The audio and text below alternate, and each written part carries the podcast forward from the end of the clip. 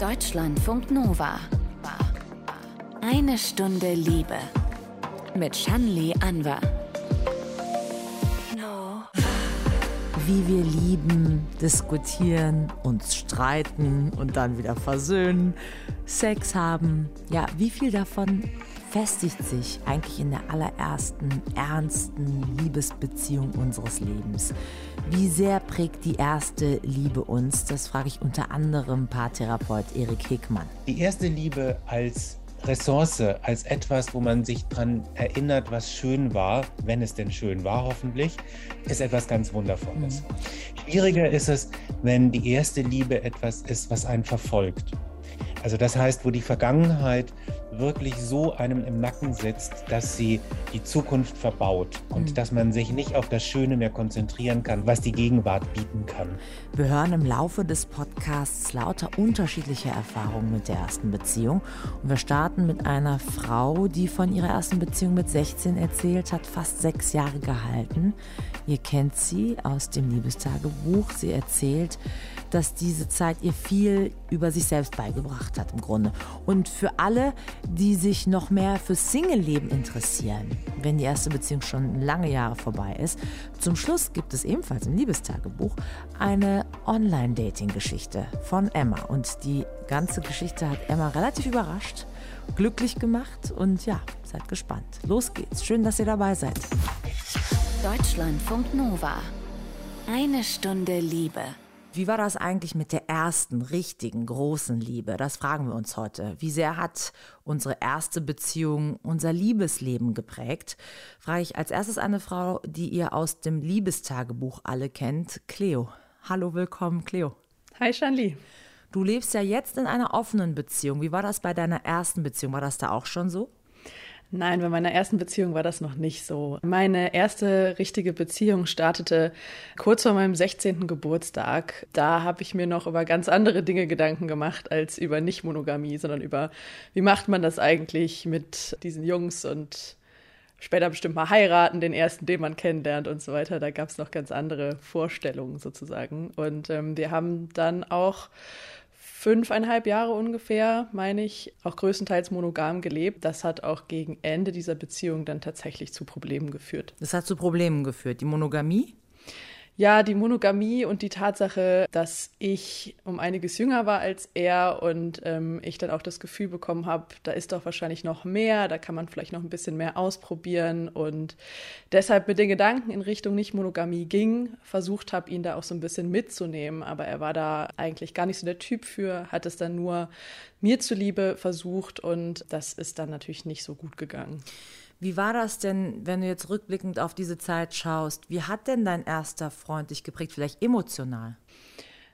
Emotional würde ich sagen, dass er mich geprägt hat dahingehend, dass wir ein gewisses Verständnis oder ein gewisses Durchhaltevermögen miteinander erprobt haben. Das war natürlich auch seine erste so lange Beziehung wir haben halt gemerkt, okay, ähm, nach einer Weile, also das erste Mal richtig gemerkt, nach einer Weile ähm, ist dieses Verknalltsein ja gar nicht mehr da. Das bleibt ja gar nicht die ganze Zeit. Aber wir waren gute Freunde geworden. Wir hatten viel, was wir miteinander geteilt haben. Und ähm, auch als er dann in seine erste Wohnung gezogen ist, haben wir plötzlich gemerkt, man kann eine ganz andere Basis miteinander aufbauen. Also eine, die auch wirklich mehr Richtung ja, Lebensgemeinschaft geht und nicht mehr so erste verknallte Jugendliebe. Das ist, glaube ich, dass wir mir emotional gezeigt hat, wie Liebe sein kann. Also das klingt doch nach was sehr Schönem. Und ich frage mich aber auch, was kannst du heute noch vielleicht auf die erste Liebe zurückführen? Vielleicht auch die Art, wie du Konflikte in der Partnerschaft löst? Das glaube ich nicht, denn dazu sind die Partnerschaften, die ich bisher geführt habe, alle zu individuell. Was ich zurückführen kann auf meine erste Beziehung und auf meine erste Liebe ist die Tatsache, dass ich gemerkt habe, dass ich doch tatsächlich ein nicht monogamer Mensch bin und dass ich das auch gerne so leben möchte, zumindest wenn die Umstände das zulassen. Und was ich ansonsten noch gemerkt habe, und es klingt rückblickend ein bisschen härter, als ich das meine, ist, dass ich nicht im Kompromiss leben muss wenn ich mit jemandem eine Liebesbeziehung führe. Ich meine damit nicht, dass man keine Kompromisse macht im Alltag gemeinsam oder auch zwischen den Bedürfnissen, sondern ich dachte früher immer und ich dachte auch in dieser ersten Beziehung, wenn ich einen Menschen gefunden habe, mit dem ich echt gut auskomme, dann muss ich an dieser Person an anderen Stellen Abstriche machen. Zum Beispiel hat mir mein erster Partner äußerlich gar nicht so gut gefallen. Und ich dachte, das ist immer so. Entweder man hat einen hübschen Mann und der ist dann ein Arsch. Oder man hat jemanden, mit dem man sich gut versteht und ähm, ja, dann macht man woanders Abstriche. Und das hat mich aber auch über die Dauer dieser Beziehung nicht zufriedener werden lassen, weshalb ich da rausgegangen bin mit dem Anspruch, wenn ich wieder in eine Partnerschaft gehe, das auch wirklich zu einer Liebe erwachsen lassen will, dann mit einem Menschen, bei dem für mich alles passt. Du warst, hast ja gesagt, 16, als die Beziehung angefangen hat und dann ging es fünfeinhalb Jahre. Ist ja auch eine lange Zeit, in der man sich wahrscheinlich gemeinsam auch einen Tick ähm, körperlich beispielsweise weiterentwickelt. Wie war das mit sexuellen Vorlieben? Würdest du sagen, da haben sich bestimmte Muster entwickelt, die du da erkannt hast oder konntest du da das gar nicht sozusagen ausprobieren, alles, was du im Kopf hattest? Ausprobieren konnte ich sehr viel, genau aus den Gründen, dass wir ja beide auch noch recht jung waren und auch ähm, ziemlich viel äh, Neugier darauf hatten. Ich glaube, ich habe in der Zeit mehr ausprobiert, als ich jetzt so quasi neu akquiriere. Ich habe mehr für mich, glaube ich, festgestellt, was ich nicht so cool finde. Also ich habe gelernt, tatsächlich dann auch Grenzen zu formulieren, ähm, weil ich wusste, ich bin eben äh, mit einer Person zusammen, die macht das auch zum ersten Mal. Wir müssen ein bisschen was drüber reden und dann, ja, ich glaube, ich habe mehr Dinge für mich ausgeschlossen, die ich nicht mag. So in Richtung BDSM haben wir ein bisschen was ausprobiert. Wahrscheinlich haben wir es auch überhaupt nicht so richtig richtig gemacht, weil wir ja beide keine Ahnung hatten.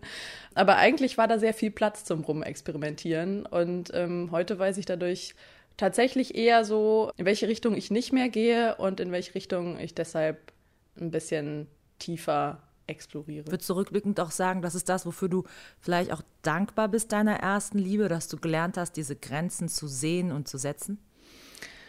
Nein, ich glaube, das ist mein eigener Verdienst, aber dankbar bin ich meiner ersten Liebe für das Selbstbewusstsein, das sie mir gegeben hat, sozusagen. Ich habe durch meinen ersten Freund einen ganz anderen Freundeskreis kennengelernt. Er war ein bisschen älter als ich. Ich habe ein, ein ganz anderes Umfeld kennengelernt als damals in der Schule und ich habe mich durch diesen Menschen in ganz vielen unterschiedlichen Bereichen ausprobieren können. Und das ist etwas, was ich heute noch als echt großen Vorteil dieser Beziehung sehe. Habt ihr heute noch Kontakt? Ganz sporadisch, ja. Ganz sporadisch. Also ganz aus der Welt ist er nicht. Cleo nee, über ihre erste große Liebe oder beziehungsweise die erste innige Beziehung, äh, die sie hatte. Danke, dass du uns daran hast mal teilhaben lassen, Cleo, weil wir wissen ja sehr viel oder hören immer viel über dein Liebesleben aktuell, aber wie das so in der Vergangenheit war, das wussten wir noch gar nicht. Ja, ist spannend, ne? Gerne.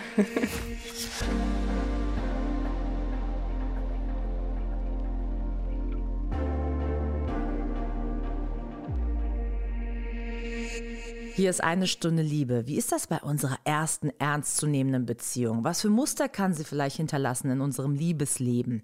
Erik Hegmann, Paartherapeut unseres Vertrauens.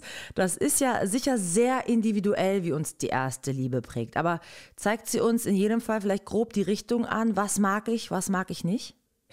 Das lässt sich tatsächlich wieder mal nicht verallgemeinern. Aber für die meisten Menschen gilt das schon. Denn in der ersten Liebe, da ist ja noch alles möglich. Man kennt ja noch keine Restriktionen. Man weiß ja noch nicht, ähm, wie das ist, wenn man mit jemandem aufeinander prallt. Und man lernt sozusagen zum ersten Mal, ähm, miteinander zu leben, miteinander zu verhandeln. Etwas, was man vorher ja nur in der Familie, bei Vorbildern, beispielsweise bei den Eltern erlebt hat. Und jetzt versucht man das selber zu machen. Da sind ganz viele Prägungen von früher natürlich, von den anderen, von den Eltern mit dabei. Aber jetzt darf man zum ersten Mal selber ran. Und je nachdem, wie sich das anfühlt, das nehmen wir mit später dann in unsere nächste Beziehung. Also unsere Beziehungsbiografie beginnt ganz sicher mit der ersten Liebe. Und gerade wenn man äh, so lange mit der ersten Liebe, mit der ersten Beziehung zusammen ist, wie unsere Liebestagebucherzählerin Cleo, also fünfeinhalb Jahre, kann man sagen, dass da die Faustregel gilt, je länger die Beziehung, desto prägender?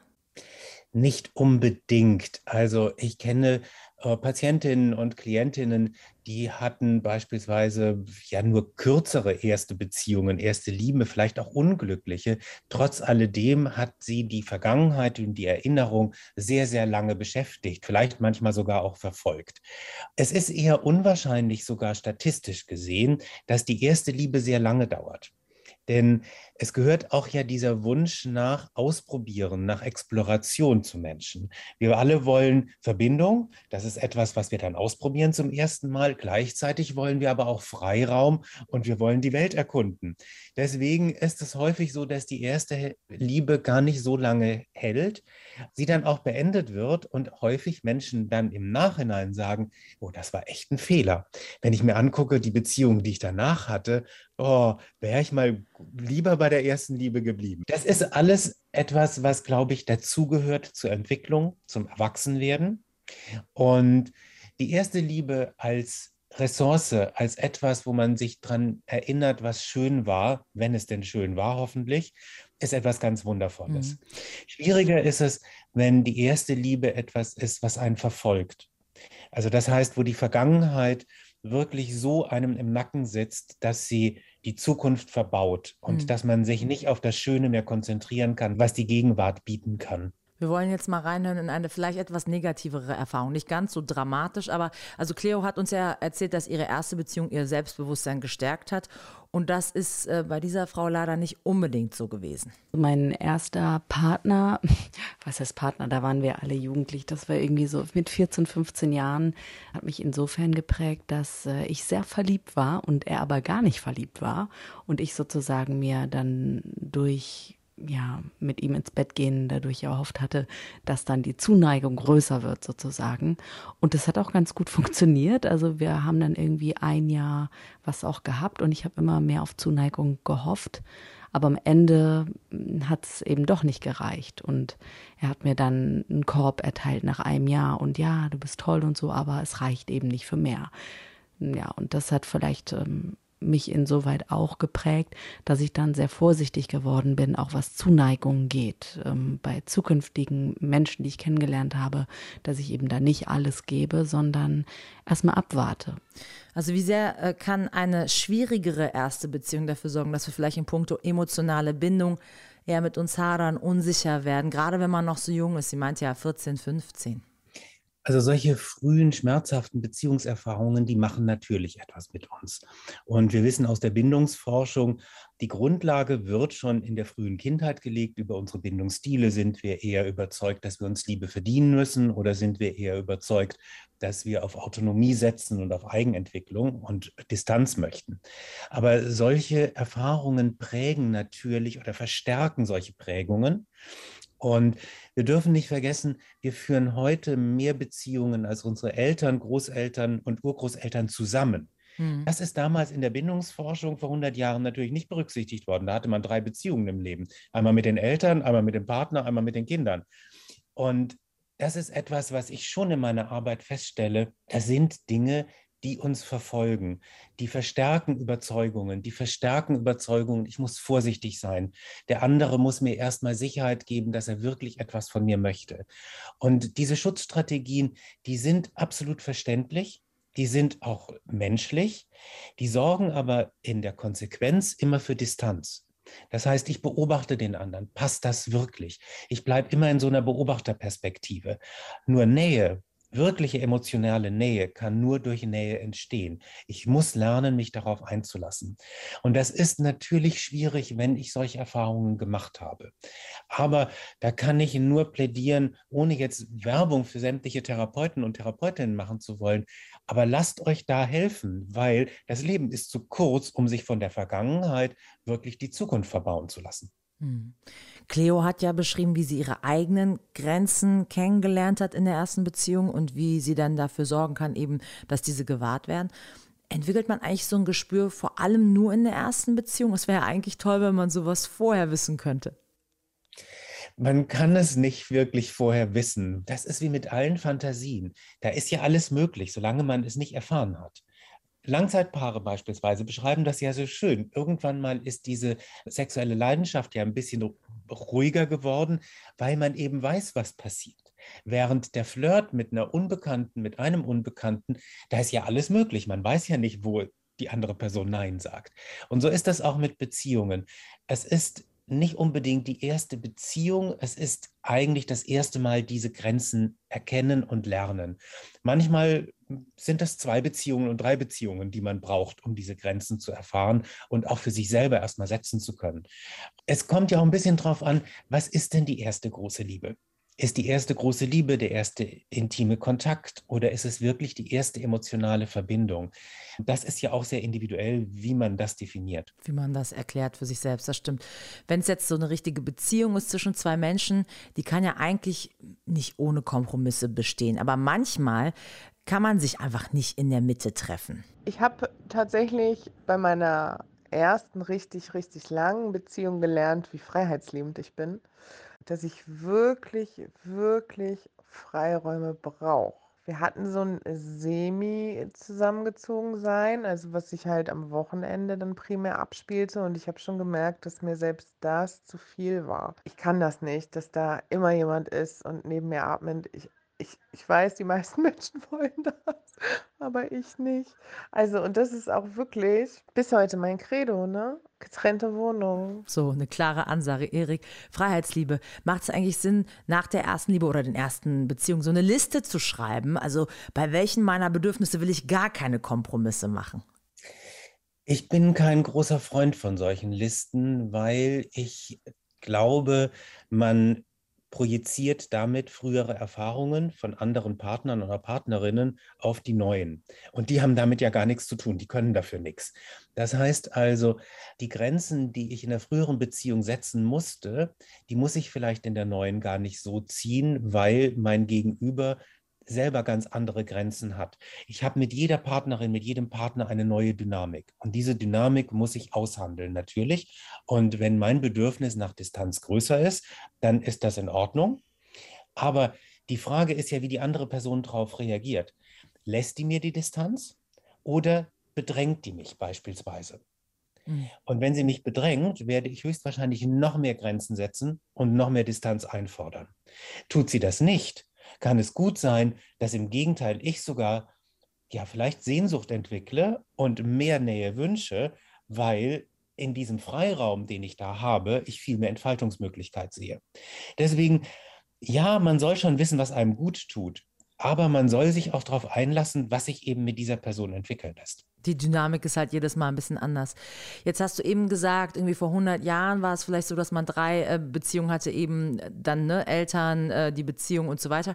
Manche Leute, die haben es ja jetzt heute immer noch so, dass sie mit ihrer ersten Liebe über Jahre oder Jahrzehnte zusammen sind, so und die dann eben nicht zig Beziehungen durchprobiert haben, bis sie bei einer Person gelandet sind. Wie lernen die denn eigentlich ihre Bedürfnisse in der Beziehung zu leben? Also kann man das natürlich auch im Zusammensein mit einem anderen anpassen aneinander? Meine Erfahrung mit solchen Paaren ist, die haben ganz viel Entwicklung gemeinsam erlebt und können deswegen auf einen großen Schatz an Erfahrung zurückblicken und sind deswegen sehr sicher in ihrer Verbindung. Solange diese Verbindung sicher empfunden wird, können die auch sehr viel ausprobieren. Schwierig wird es in dem Moment, in dem plötzlich ein Partner, eine Partnerin vielleicht den Eindruck hat, unsere Verbindung ist nicht mehr sicher und jetzt möchte ich woanders diese Nähe erspüren, die mir hier fehlt. Dann wird es problematisch, weil da sind kaum Erfahrungswerte mit anderen Personen, mit anderen Beziehungen. Da wird häufig rasch dann idealisiert. Da werden plötzlich aus Arbeitskollegen, denen man sich anvertrauen kann, was zu Hause nicht mehr funktioniert, Seelenverwandte. Das kann eine Beziehung sehr, sehr belasten und es ist immer tatsächlich auch dieser Part der Sexualität bei einem Paar, das keine anderen Erfahrungen mit anderen Partnern gemacht hat. Das ist immer ein Thema. Wie wollen wir damit umgehen? Es gibt Paare, die sagen, wir belassen das so, wie es ist. Es gibt nichts, was wir zusammen nicht auch ausprobieren könnten. Und es gibt andere Paare, die sagen, nee, wir müssen hier tatsächlich ein bisschen öffnen, um Erfahrungen zuzulassen, die wir dann auch in unsere Beziehung mit einbringen können, damit die sich auch, auch intim natürlich ein bisschen verändern kann. Du hast es gerade angesprochen, eben die Sexualität, das ist ähm, als wir umher gefragt haben, um zu gucken, was die Leute so von der ersten Beziehung besonders mitnehmen, auch wirklich ein großer Faktor, den viele angesprochen haben. Wir hören mal zwei unterschiedliche Beispiele. Mein erster Freund war sexuell schon sehr erfahren, also der war auch ein bisschen älter als ich. Und dadurch habe ich halt schon von vornherein relativ viel mit ihm ausprobiert. Und dadurch bin ich halt auch einfach sexuell sehr offen geworden und auch experimentierfreudig, was so meine Beziehungen später dann anging. Aber es muss nicht immer so sein, dass einen das so eindeutig prägt. Tatsächlich würde ich persönlich für mich sagen, dass die allerersten Erfahrungen, auch gerade so das überhaupt allererste Date, was ich mit einem Mann hatte, wahrscheinlich prägender waren und ich da zu den Leuten gehöre, die, glaube ich, sehr viel Glück hatten. Ich hatte einfach meine ersten zwei, drei Erfahrungen sehr nette, rücksichtsvolle Menschen, die sich sehr viel Zeit genommen haben, sehr vorsichtig waren und mit denen ich eigentlich so meine ersten Erfahrungen gesammelt habe und wahrscheinlich mehr herausgefunden habe, was mir gefällt und nicht gefällt als mit meinem ersten Partner. Und mit meinem ersten Partner hatte ich dann letztendlich auch nur den gleichen Sex, den ich so nach diesen Erfahrungen irgendwie als für mich angenehm irgendwie abgespeichert hatte. Habe aber danach in späteren Beziehungen und auch Phasen, in denen man Single war und ein bisschen rumexperimentiert hat, wahrscheinlich deutlich mehr neue Dinge gelernt und Erfahrungen gemacht, die wesentlich prägender waren als die erste Beziehung. Erik, wir haben in einer Stunde Liebe auch schon über äh, die Love Map gesprochen. Also unsere sexuellen Vorlieben entstehen ja teilweise schon in der Kindheit, sogar schon vorher hormonell gesehen im Bauch der Mutter. Aber jetzt mal ganz konkret auch vielleicht zu Sexpraktiken, die man so ausprobiert. Kommen wir nochmal zur Ausgangsfrage zurück. Wie prägend kann da die erste Beziehung sein? Das ist natürlich davon abhängig, wie sich Menschen prägen lassen davon. Da ist jeder unterschiedlich. Aber wenn es eine besonders positive Erfahrung war, dann ist die prägend. Und wenn es eine besonders schlechte Erfahrung war, dann ist die auch prägend. Denn das eine sorgt für Schutzstrategien, das wollen wir dann nicht nochmal erleben. Da werden wir sehr vorsichtig. Wir versuchen ganz viele Dinge um das zu vermeiden. Wir entwickeln sogenannte Red Flags, auf die wir dann achten. Und bei den positiven Dingen ist es natürlich so, die wollen wir wieder haben. Da sagt unser Belohnungszentrum, das war klasse. können, können wir das bitte noch mehr davon, ja. Ähm, und mehr davon. Und das kann allerdings auch dazu führen, dass man sozusagen man weiß ja noch nicht, was noch alles geht, den Blick dafür verliert, dass es da noch Neues zu entdecken gibt.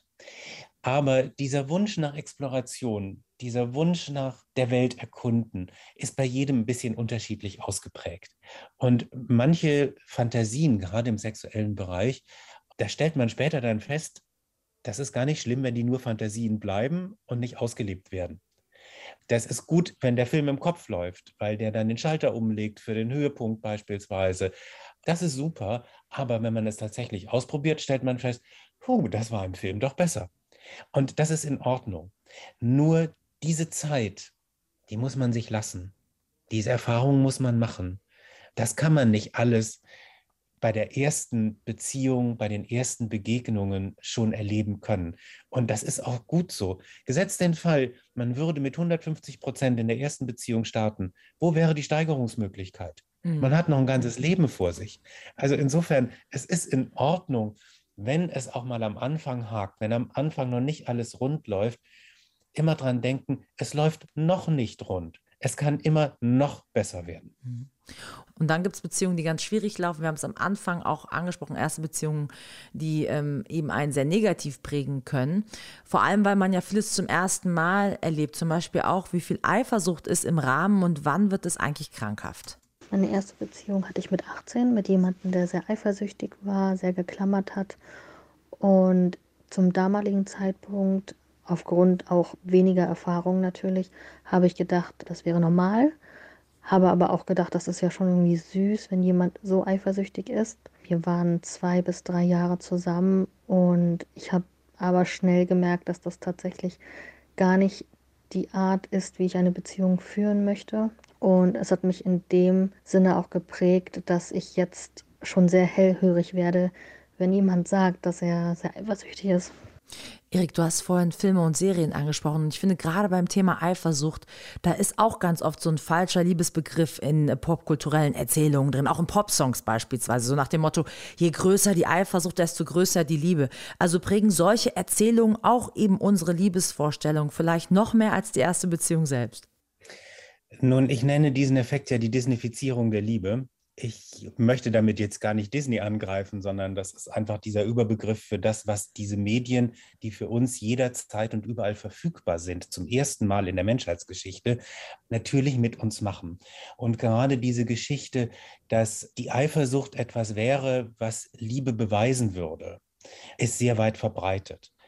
Eifersucht ist natürlich erstmal eine Schutzstrategie, um etwas zu bewahren. Vollkommen in Ordnung. Aber Eifersucht ist auch immer die Angst vor Verlust. Und wenn die stark ausgeprägt ist, dann werden diese Schutzstrategien leicht zu Kontrolle, zu Manipulation, zu Einflussnahme, zu Grenzüberschreitung.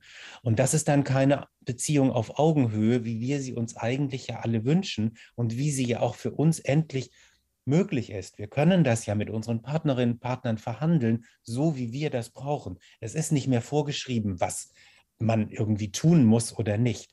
Das bleibt uns überlassen. Und diese Chance sollten wir nutzen und wir sollten nicht diese falschen Vorbilder aus Filmen, Serien oder auch der Popkultur nehmen, denn die sind so geskriptet, damit sie spannend sind, damit sie dramaturgisch, dramaturgisch funktionieren, damit wir die nächste Folge angucken, damit wir dranbleiben. Eine Liebesbeziehung funktioniert anders. Eine Liebesbeziehung hat nicht diese Achterbahnbögen, sondern eine Liebesbeziehung geht im besten Fall langsam, stetig immer ein Stück nach oben. Mhm. Da wird einem dann auch nicht wie beim Achterbahnfahren schlecht von, sondern man genießt die Fahrt. Das ist doch mal ein schönes Schlusswort. Erik Hegmann zu der Frage, wie prägt uns eigentlich die erste Liebe, die erste ernsthafte, tiefergehende Beziehung. Danke dafür. Sehr, sehr gerne. Danke euch. Deutschlandfunk Nova. Eine Stunde Liebe für alle Singles, die mit dem Online-Dating gerade strugglen.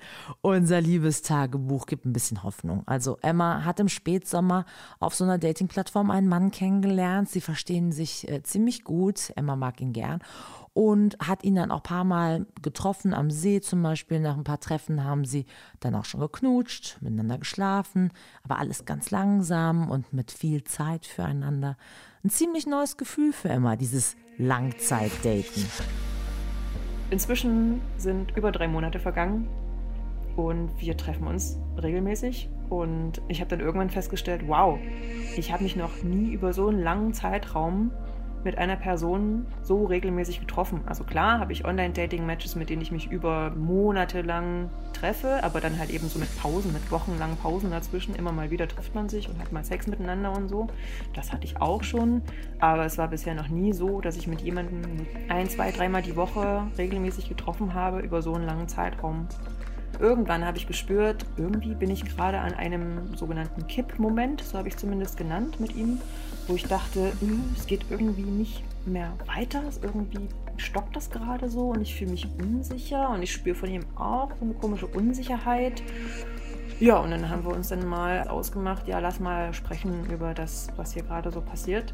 Und habe ihm das halt auch so gesagt, dass ich irgendwie das so merkwürdig finde und ich weiß überhaupt gar nicht, was es ist und ich kann es nicht definieren und so. Und dann haben wir beide geäußert, dass wir uns jeweils sehr unsicher im Umgang miteinander fühlen und dass wir beide nicht wissen, was denn die Erwartungen oder die Bedürfnisse der anderen Person sind und haben dann einfach mal alles rausgehauen. Ich bin auch mit einer Person aus dem Online-Dating noch nie an diesen Punkt gekommen, ähm, dass wir mal darüber gesprochen, so richtig lange und intensiv darüber gesprochen haben. Und bin halt eben deswegen mit einer sehr großen Angst und Verunsicherung in dieses Gespräch schon reingegangen und ich bin total froh, dass er mir so zu Beginn des Gesprächs diesen Zahn gezogen hat und nämlich gesagt hat: so, ah, sag mal, hast du jetzt etwa gedacht, dass ich mit der Prämisse in dieses Gespräch reingehe, dass ich die Sache mit dir beenden will? Ich so, ja, nee, wahrscheinlich nicht, aber es fühlt sich so an für mich. Er so, ey, nee, komm, ich treffe mich voll gerne mit dir und ich will natürlich auch weiterhin mit dir Zeit verbringen. Und dann war ich so, oh, wie schön, das zu hören. Und da denke ich auch heute immer noch so voll gerne dran, dass ich halt weiß, okay, er verbringt offenbar sehr, sehr gerne Zeit mit mir und trifft, nicht, trifft sich sehr, sehr gerne mit mir. Äh, und da muss ich überhaupt gar kein schlechtes Gefühl haben, so wie, oh, bin ich jetzt halt zu viel oder ähm, hm. Äh, oder dann nehme ich mich halt zurück, weil ich Angst habe, mit, äh, auf äh, was, was er damit macht oder wie es ihm damit geht und so weiter, bla bla. Aber dann ist dieses Gespräch so schön verlaufen und wir konnten alles aussprechen und das hat so viel in uns gelöst, dass wir dann ähm, kuschelnd auf der Couch saßen irgendwann nach dem Essen. Und dann fragte er mich so, ob er denn bei mir schlafen kann. Und ich dachte mir so, ja, oh ja wie, wie gut. Ich hatte halt total Bock drauf, schon die ganze Zeit und habe aber schon gespürt, dass er noch ein bisschen Zeit dafür braucht für diese Sache. Und dann auf einmal kam dieser Wunsch von ihm selber und ich war so, oh, wie schön. Und wir haben dann so eine wunderschöne erste gemeinsame Nacht miteinander verbracht.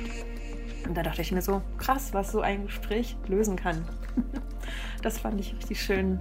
Und seither sind wir halt im Umgang miteinander viel entspannter. Das Äußern von Bedürfnissen, das geht so leicht und ich habe aufgehört, mich zurückzunehmen, weil ich Angst habe, dass es für ihn too much ist, sondern ich gebe ihm dadurch halt einfach auch die Gelegenheit, selber meine Grenze zu zeigen und zu sagen, was er möchte, was er nicht möchte und so.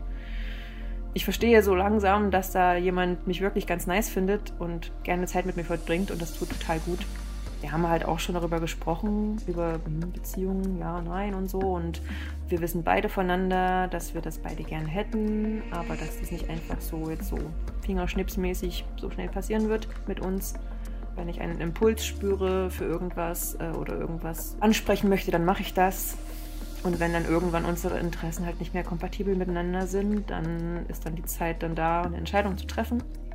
Aber bis dahin ist hoffentlich noch viel Zeit und wir werden noch, vielleicht verbringen wir ja den Winter miteinander. Das fände ich voll schön. ja, genau, und ich bin voll gespannt, wie es weitergeht. Ob das Daten vielleicht sogar im Frühling weitergeht? Wir hören es hier im Liebestagebuch. Das war eine Stunde Liebe. Ich bin Shanli Anwar und freue mich aufs nächste Mal mit euch. Deutschlandfunk Nova. Eine Stunde Liebe.